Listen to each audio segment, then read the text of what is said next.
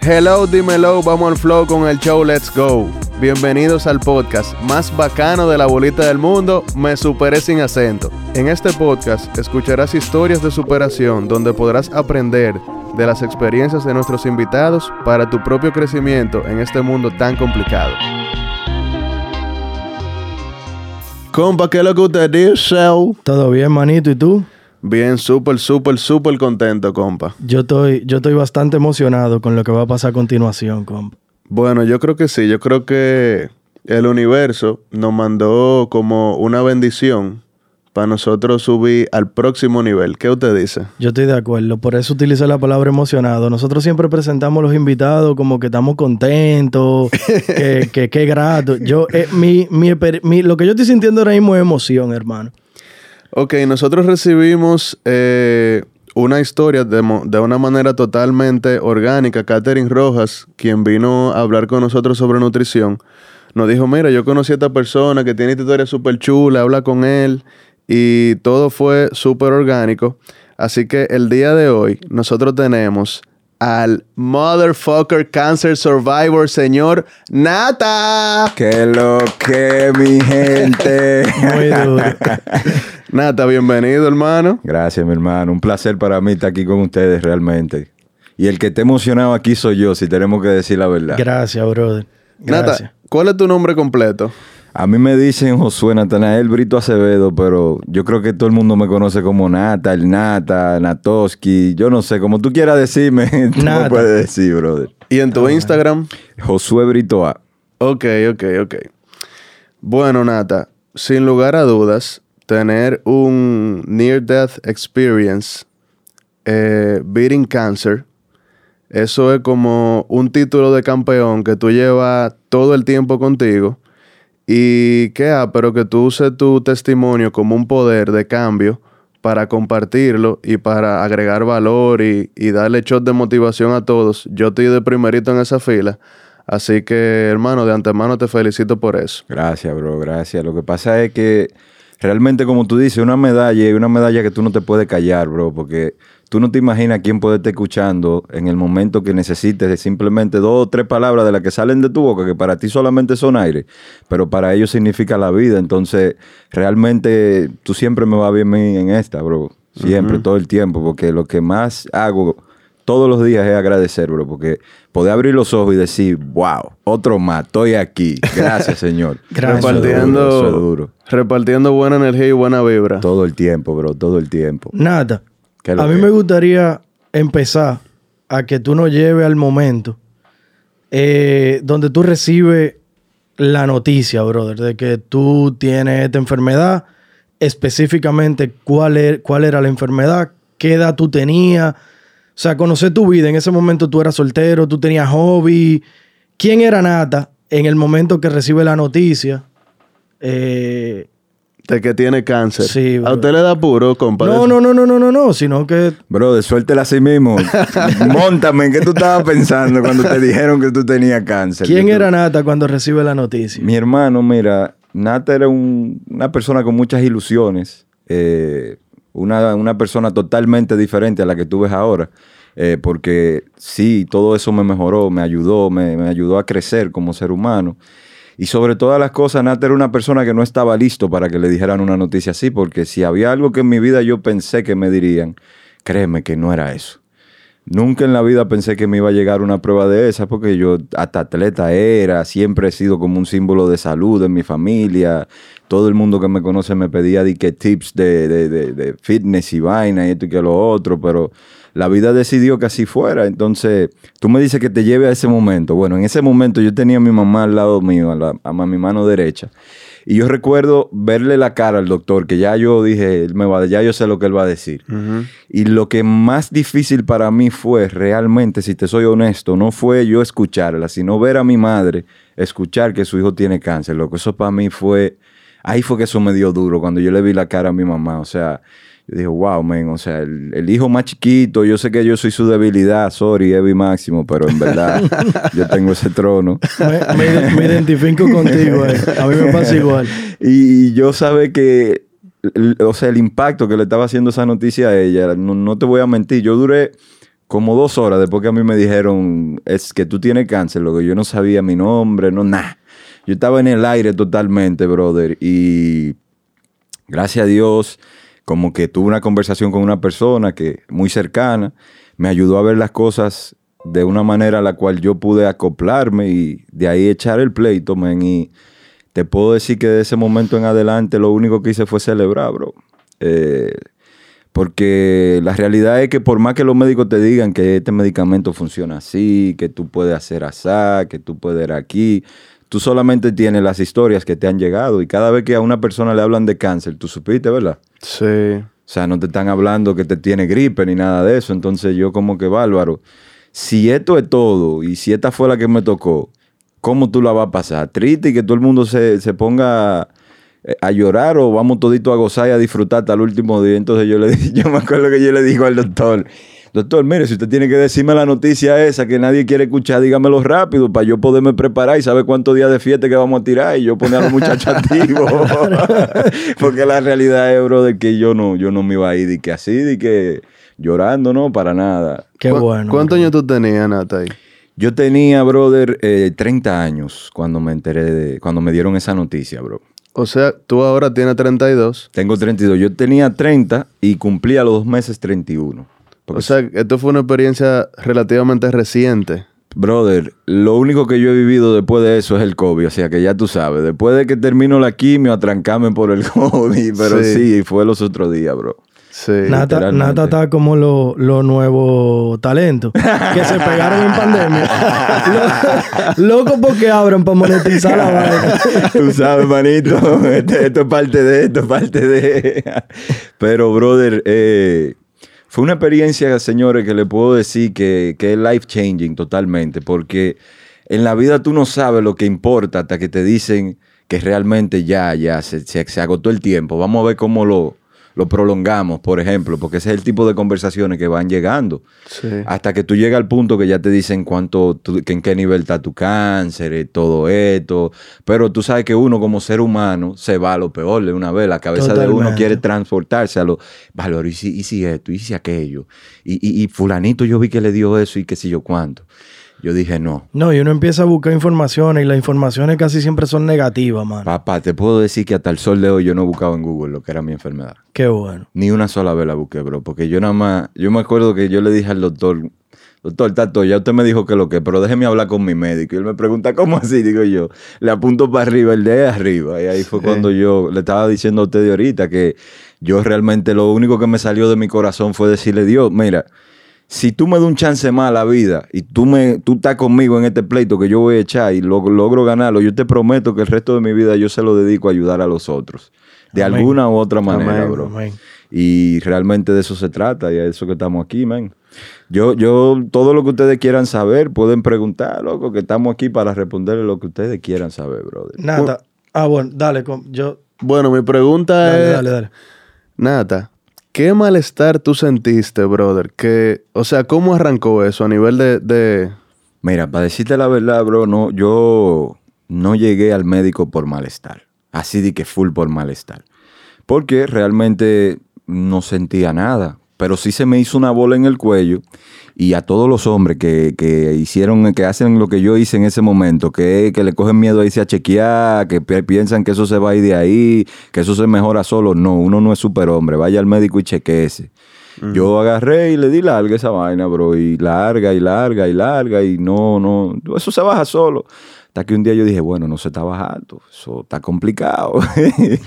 bro, y un día estoy en el trabajo, manito, y siento como que un dolor del lado izquierdo, como un tumbado. Y yo, bárbaro, voy, mi primo trabajaba conmigo y le digo, bro, mira, me voy a la casa, no me siento bien, estoy medio malo.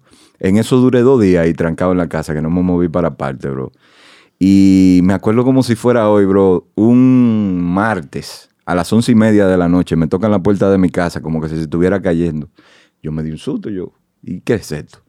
Bro, cuando veo a mi mamá en la puerta, manito. Tú vives solo. Ajá. Lo único que me salió a mí fue decirle a mi vieja, me salvé. Porque ya yo me había tirado ahí, yo no Claro. sabía lo que estaba pasando con mi cuerpo ni nada, bro. Y uno con, con, y yo que barajaba la clínica y que no voy para la clínica y esto y que lo otro.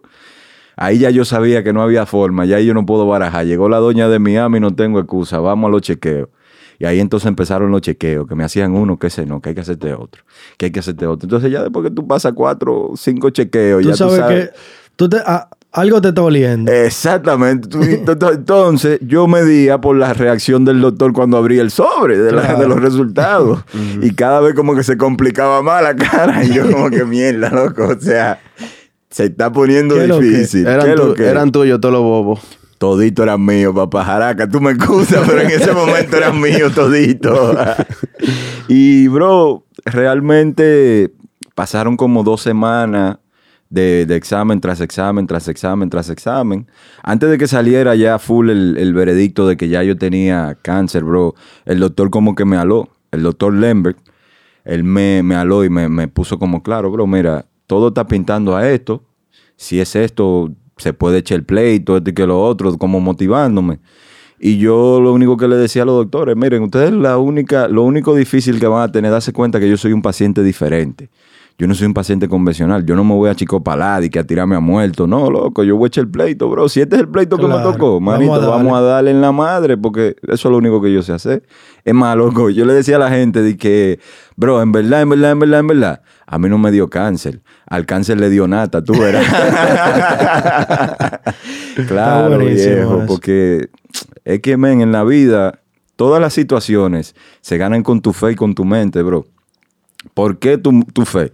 Porque sin fe tú no nada. Y eso no tiene nada que ver con Dios. Porque la gente de una vez lo relaciona a Dios. Para mí hay un Dios y yo creo en Él. Y Él a mí es mi salvador. Pero necesariamente no tiene que ser así para ti. Porque dependiendo en qué cultura tú naciste o con qué tú te rodeaste, te dicen de mil formas de cómo se llama. Pero hay algo sobrenatural o ahí que te da fuerzas cuando tú decides confiar. Cuando tú tienes fuerza en tu fe. Entonces, brother, yo le di con toda la fe del mundo, que es el corazón, y con la mente, brother. No dejé que la mente se me debilitara. En todo eso yo me senté y yo dije, bárbaro, yo necesito algo que cada vez que yo, yo vaya a ponerme débil, yo pueda recurrir a eso y que rápidamente, pocas palabras, me pongan a mí activo. Y yo recuerdo que yo analicé y dije, bueno, tú sabes que a mí me gusta jugar dominó, repite mati tranca. Y la gente, ¿de qué se trata eso, loco? Digo, yo repite mati tranca. Papá, está todo, pero ¿qué lo que? Y yo le dije, fácil, te la puse fácil. Repite todos los días, las veces que tú puedas, eso que te hace feliz. Mata con tu fe cualquier duda o cualquier prueba que venga en tu camino y tranque en tu corazón cualquier persona que tú amas, porque esa es tu fortaleza. Muy si duro. cada vez que tú tienes una prueba tú haces eso, brother, es complicado que tú la pierdas, bro. Muy duro. Legal. Es complicado que tú la pierdas, manito. Muy, muy duro. Entonces ahí, ahí ya, como que ya yo dije, ok, ya tengo todo lo que necesito para echar mi pleito. Tengo a mi familia, tengo a mis amigos, limpié también, quien no debe de estar, porque tú sabes que hay mucha gente que te jalan, te jalan energía, bro, y, y men, lo más difícil son las personas que te llaman para preguntarte cómo tú estás, de que, de que, que están preocupados por ti, pero es para ellos sentirse bien, bro, y eso, mira, que quieren estar de que informados de lo que está pasando. No, El bro. morbo, el morbo, el morbo. Exactamente, bro. Entonces yo me aseguré de, de en el camino quitar todo eso. El que yo sabía que se iba a sentir mal, le dije, hablamos en febrero, que por ahí es más o menos que se termina la quimo. Estoy a punto de echarte pleito. Y me preparé, bro. Yo, un mes antes de comenzar cualquier tipo de, quimo, yo le dije a, mi mamá, fue la primera persona que se lo dije, que se puso, ustedes se pueden imaginar, a mí nadie me pone la mano en un mes. ¿Cómo así? Hay que andarle rápido. ¿Qué sé yo? Que digo yo que no. A mí nadie me va a poner la mano. Yo no he visto ningún atleta, yo lo que soy atleta, que se vaya a un campeonato sin practicar o sin prepararse. Eso no existe. Por lo menos lo que ganan no lo hacen. Entonces, si yo voy a echar el pleito de mi vida, yo tengo que preparar mi cuerpo para que cuando me metan todos esos químicos, lo, lo que está bueno se mantenga bueno. Y que yo no tenga que caer en una cama desbaratado y que pueda, que pueda mantenerme bien y que pueda disfrutar lo que me toque disfrutar y sufrir lo que me toque sufrir, pero no más de ahí, ¿tú me entiendes? Totalmente. Y, brother, eh, ¿Cómo tú te preparaste, Nata? Mi hermano. Tú subiste, tú fuiste a la Plaza de la Bandera, subiste el video, Flow Rocky, Rocky, Rocky. Loco, tú sabes que eso fue lo único que me faltó hacer, verdad. que si lo hubiese pensado, yo creo que yo lo hago, bro. Pero mira, yo recuerdo, mi hermano, que yo dije, ok, vamos a comer súper saludable. Porque yo toda la vida he hecho deportes y cosas y llegué a un nivel muy competitivo en el béisbol. Y realmente sé cómo cuidar mi cuerpo y cómo alimentarme para ciertas metas físicas. Y como que decidí comer súper saludable, corté todos lo- los alimentos procesados. Mientras, la, la lógica mía es la siguiente, mientras más cerca de la tierra, mejor. Mientras menos mano le pongan, mejor. Cero carbohidratos procesados, al azúcar le bajé, eh, cosas lógicas. Yo me puse a ver cómo comía el ser humano cuando no existía tantas enfermedades. Yo dije, ok, para allá que yo voy. Y lo que me decían, no, porque con la quimio ya eso es suficiente. Digo yo, viejo, no. Yo voy a comer saludable y yo voy a hacer ejercicio. Yo agarré, bro, y yo estaba, cuando me dijeron esa noticia, yo estaba como en 220 libras. Cuando empecé la quimio ya yo estaba en, 100 en 205. Tú mides como 6'2". Yo mido 5'11, bro. Ah, 5'11", ok. Puede ser los tenis, tú sabes que tienen una suela Sí, para sí, uno sí. ayudarse, Yo- yo tú tengo sabes. mismo- yo tengo el mismo truco. sí, que hay que usar esos trucos, hay que ayudarse. Pero, bro, ya cuando, cuando vine a arrancar la quimio, bro, yo me sentí en un lugar estable, bro. Yo sentía que tenía un buen físico. Que estaba ready. Sí, bro. Me hubiese gustado tener un chisma de tiempo, pero tampoco podía abusar. Ujú. Y nada, cuando unas, un día antes de arrancar la quimio, yo recuerdo que yo eh, junté a toda la familia en un estudio. Yo dije, yo voy a grabar un video con mi familia. Primero para poderle sacar a la gente y que dar un buen mensaje, básicamente como lo que estamos haciendo ahora. Y segundo, para que mi familia y yo tengamos algo de antes de, porque Claro. uno no sabe, bro. Yo no, Eso recuerdo. mi hermano, yo no sé, yo a echar un pleito de algo que yo he visto gente salir de ahí en el chasis o no salir, ¿tú me entiendes? Entonces, como hasta mensaje a mí mismo dejé en el video que si en algún momento yo me deprimía a un nivel que no escuchara a nadie, por lo menos me escuchara a mí mismo en un momento en el que yo estaba diciendo que voy a echar un pleito, ahí tengo que cumplir mi palabra. Sí, es una herramienta muy poderosa. ¿Entiendes? Entonces yo mismo me dejé como, como cosas que me hagan cumplir con un, con un régimen. Y manito, mira, pam, primera quimio. No, después de la quimio, bebe mucha agua, acuéstate, descansa, está todo. Al otro día a las 6 de la mañana estaba en el mirador yo caminando. Ok. Bebí mucha agua, me fui a caminar para sudar todo lo químico, que se vaya lo que se tenga que ir, que se quede lo que se tenga que quedar. Loco, en la cama solamente lo necesario. Yo sé que una persona solamente necesita dormir ocho horas, más de ahí es porque tú quieres. Entonces yo dormía mi noche normal, pan, y al otro día me levantaba temprano, los primeros cuatro días de la quimio. Eso era un régimen que yo no lo, no lo chanceaba, bro. Y agarraba, me levantaba, hacía mi ejercicio, comía saludable, aunque a veces no tenía hambre, yo sabía que la, yo tenía una hora de desayunar, comer y cenar. No importa que tenga o no tenga hambre, cómo me esté sintiendo, no me importaba. Yo sabía que había que comer. Y comía, bro, y, y hacía mi ejercicio. Ya después que pasaban los primeros cuatro días, que todo el que ha pasado por, por esta situación sabe que esos son los más difíciles, bro, porque ahí es que te den la madre esa quimio, bro. Te da la náusea, los dolores de cuerpo, todas esas cosas. Pero que al final con la mente tú lo vences, bro. Tú lo vences, tú te acostumbras al dolor y tú sabes cómo go through it. Tú sabes cómo caminar a través de eso. Escúchame mi ignorancia, Nata, en el tema, pero en ese momento, cuando tú empiezas la quimio, tú dejas de trabajar. O sea, tú te dedicas... Gracias, gracias a Dios, yo trabajaba en ese momento en American Airlines, brother, y ellos son pro empleados, bro.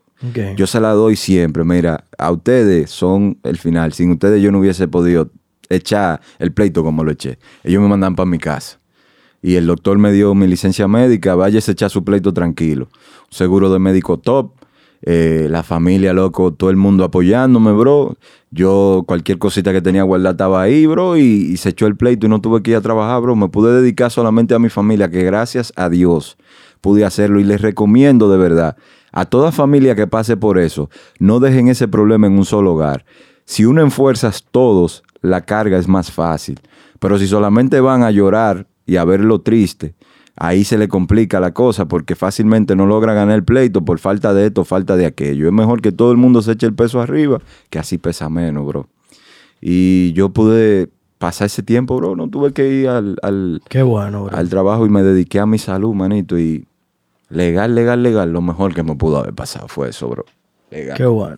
100%, mano. Yo, yo, te, yo, ahorita tú dijiste algo de que tú en el camino fuiste limpiando 100%. contactos y, y no solamente contactos, o sea, no solamente fuiste limpiando tu- tus alrededores de personas, sino me imagino también que limpiaste eh, costumbres, cosas que Uh, hacías y eso. Un montón, bro. Y eso me hace recordar eh, algo que una vez mencionó una persona de la cual yo soy fiel seguidor, que se llama Facundo Cabral.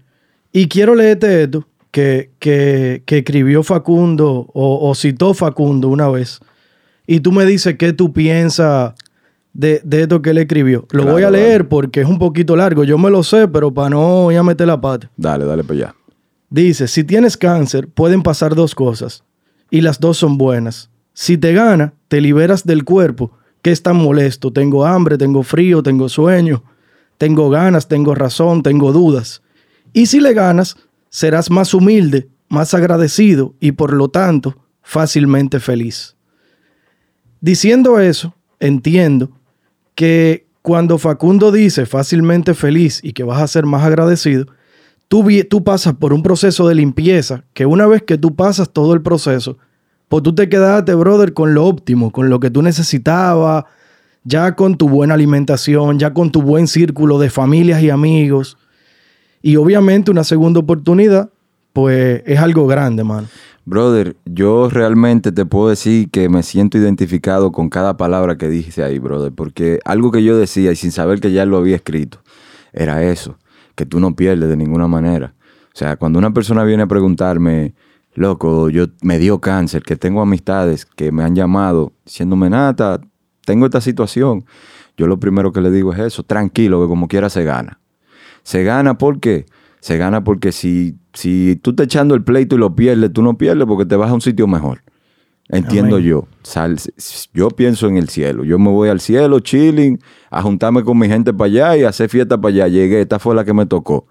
Y si me quedo, es real lo que él dice ahí, palabra por palabra. Tú quedas agradecido y feliz. ¿Por qué agradecido, brother?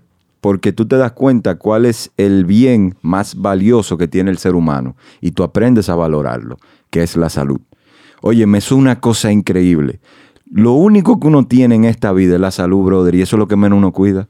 La forma en la que se alimenta, la forma en la que uno vive, las cosas que uno hace, lo- lo- los, lo- lo- los hábitos que uno crea. Todo va en contra de la salud, bro. Porque todo lo que más le gusta a uno es lo que más daño le hace. Entonces, cuando tú pasas por esta situación, como él lo dice, y tú quedas, que tú sobrevives esa situación, brother, tú te das cuenta con lo poquito que tú necesitas para tú ser feliz, hermano. Y la realidad es que ahí en el camino tú vas limpiando, te limpias de malos hábitos, que yo tenía Exacto. varios, te limpias de malas amistades, que tú crees que todos son tus amigos, pero no. Hay muchos conocidos y pocos amigos que realmente tú le interesas, que realmente gente que son tuyas de verdad, tú te das cuenta en ese momento. ¿Tú me entiendes? Y, y sobre todas las cosas, tú conectas más con la vida.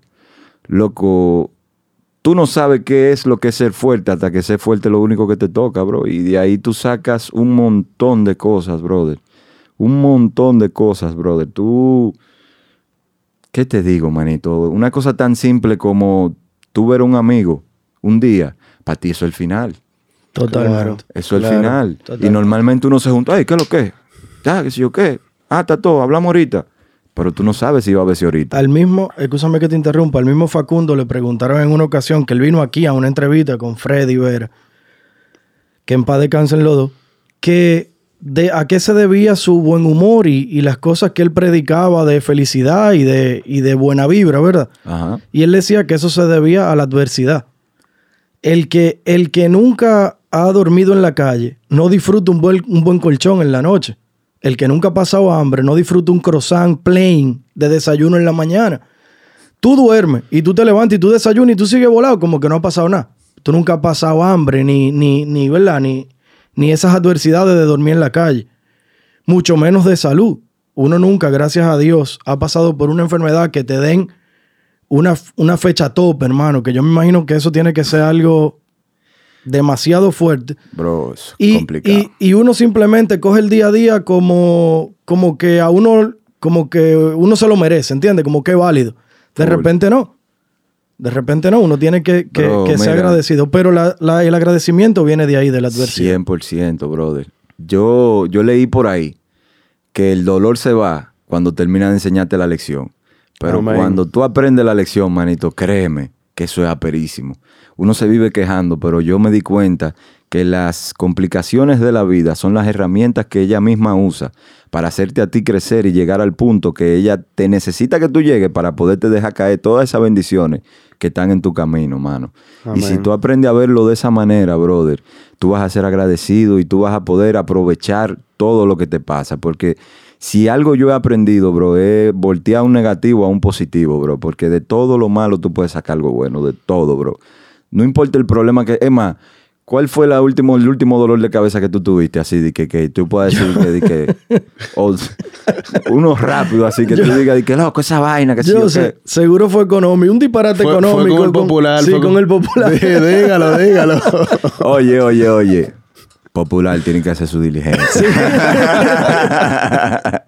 Porque los otros días yo tuve ese mismo problema que tú, ta- bro. Están abusando, están abusando. abusando, pero, te aseguro que tú aprendiste algo de ahí, brother. Si Sí. tú, yo, como no me dices la cosa completa, no te puedo dar consejo completo, pero de ahí por lo menos uno saca que uno tiene que prevenir, prevenir, como sea que se diga, señores, discúlpenme.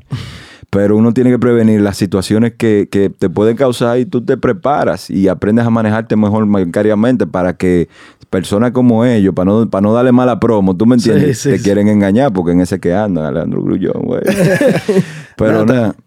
Ahorita tú decías que cuando tú recibiste esa noticia, eh, tú no estabas preparado. Yo aquí escuchándote, eh, me atrevo a decir que difiere un poquito de eso porque el mindset que tú tuviste de principio a fin, que en mi opinión fue una bendición, fue muy certero. O sea, tú nunca le bajaste a la automotivación, tú nunca le bajaste a tu convicción, a tu fe, tú te preparaste mental y físicamente. Eso es literalmente lo que hace un soldado cuando va para la guerra que quiere ganar, ¿verdad? Exactamente, bro. Y, y definitivamente, si todo el que pasa por situaciones retadoras de cualquier nivel, pero mientras más alto, más grande el esfuerzo, si todo el mundo lo enfrentara así, oye, en el mundo el éxito fuera muchísimo más abundante.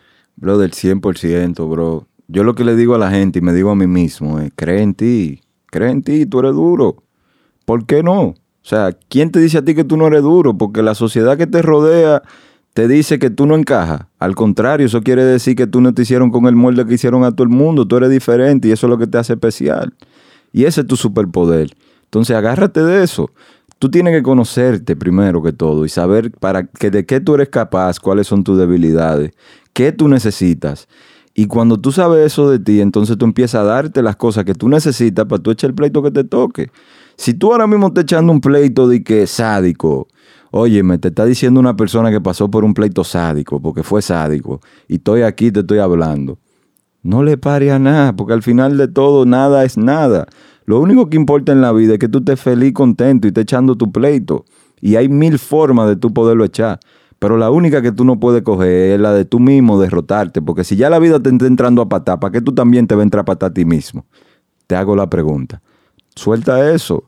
Compútate. Como tú me dijiste, no, yo no estaba listo, brother. Pero ¿qué pasa? Me puse en contra la pared. Bro, tú nada más tienes una opción. ¿Y yo cuál? Sé fuerte. Pues digo yo, pues vamos a ser fuerte. Déjame ver qué tan fuerte soy yo.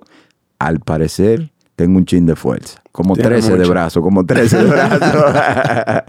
Pero, loco, la realidad es que yo dije, ok, vamos para el mecánico. Esto es algo que le gusta mucho a una amiga mía. Que, que yo le, que ella me dice, siempre dilo cuando te, cuando te hablen. Y que yo lo veo de la siguiente manera. Cuando a ti te dicen que tú tienes un tema de salud o de cualquier cosa, verlo como si tú fueras un carro y tú vas para el mecánico. Que antes de tú coger carretera, ¿qué es lo primero que tú haces? Chequea el aceite, chequea que la banda de freno esté bien, tu goma esté nítida, le llena el tanque, prepara el carro y después tú arrancas por ahí, ahí es que se disfruta. Bueno, míralo de esa manera. La vida te mandó para el taller. Algo estaba pasando que no estaba bien. Porque llegaste hasta este momento. Ahora tú estás yendo al mecánico. Tú vas para allá, perfecto, dale para allá con todo. Confía en tu mecánico, a tu cosa bien. Ahora, eso sí, cuando tú salgas del mecánico, prepárate, porque ahí es que tú vas a disfrutar de la vida, porque tú vas a saber bien lo que es la vida y qué es realmente lo que a ti te gusta y qué es lo que no, porque ya tú no estás pensando en más nadie que no sea en ti mismo. Realmente, así yo lo vi. Y por eso fue que rápidamente yo pude prepararme para eso, porque nadie está listo que le digan una cosa así, bro. No hay forma. Nadie, nadie, nadie se prepara para que te digan, tú tienes tal cosa. Y en mi caso fue, tú tienes cáncer. ¿Tú me entiendes? Hoy día, Nata, eh, escúchame. ¿cómo? Dale, dale. Tú has retomado tu vida normal. Tú volviste al trabajo o... Ahí voy, brother. Mira qué pasa. Ahora es que yo estoy empezando a retomar mi vida normal, brother. Porque mira qué pasó. Yo termino esa situación del cáncer. Y eso me crea un sinnúmero de ansiedades y cosas que yo no había notado porque lo primero que yo me dije a mí, bro, después que pasemos el proceso, averiguamos lo que sea. Pero mientras tanto, usted se me mantiene fuerte como, no como un hombrecito, porque no es hombrecito la palabra, sino usted se mantiene fuerte como un soldadito y tire para adelante, que después más para adelante se arregla cualquier cosa. Y brother, justo cuando termino la quimio, caemos en esta pandemia que nadie estaba preparado tampoco para vivir una pandemia. Imagínate, tú acabas de terminar un proceso eh, eh, eh, médico que tú tienes que cuidarte más que lo que se cuidan en una pandemia. Yo andaba con mi mascarilla, así como anda todo el mundo ahora. Yo andaba así desde el principio del cáncer. Yo decía, loco, si me da una gripe, es fácil que yo me guayo y yo no voy a dejar salir de mi casa. Entonces, yo tener que trancarme solo en un apartamento después de haber estado trancado un año entero, aunque yo me la tripeaba, yo me iba gracias a mis primos y mi familia y todo el mundo, me llevaban a mí para la playa, para aquí, para allá, yo gocé. Yo no te voy a decir que yo no gocé, yo disfruté muchísimo.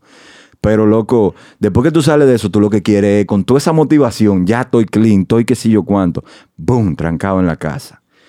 Yo, mielquina. Me acuerdo yo que hasta salió la aplicación. No sé si ustedes le llegaron esos coritos de House Party, loco. Claro.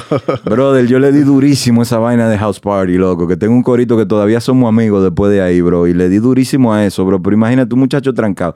Loco, yo hasta, hasta porque siéndote real, hay que ser real. Yo hasta estaba dándome mi traguito en la casa que nunca debía haber hecho eso. ¿Tú me entiendes? Porque caí en una situación que me trancaron de nuevo.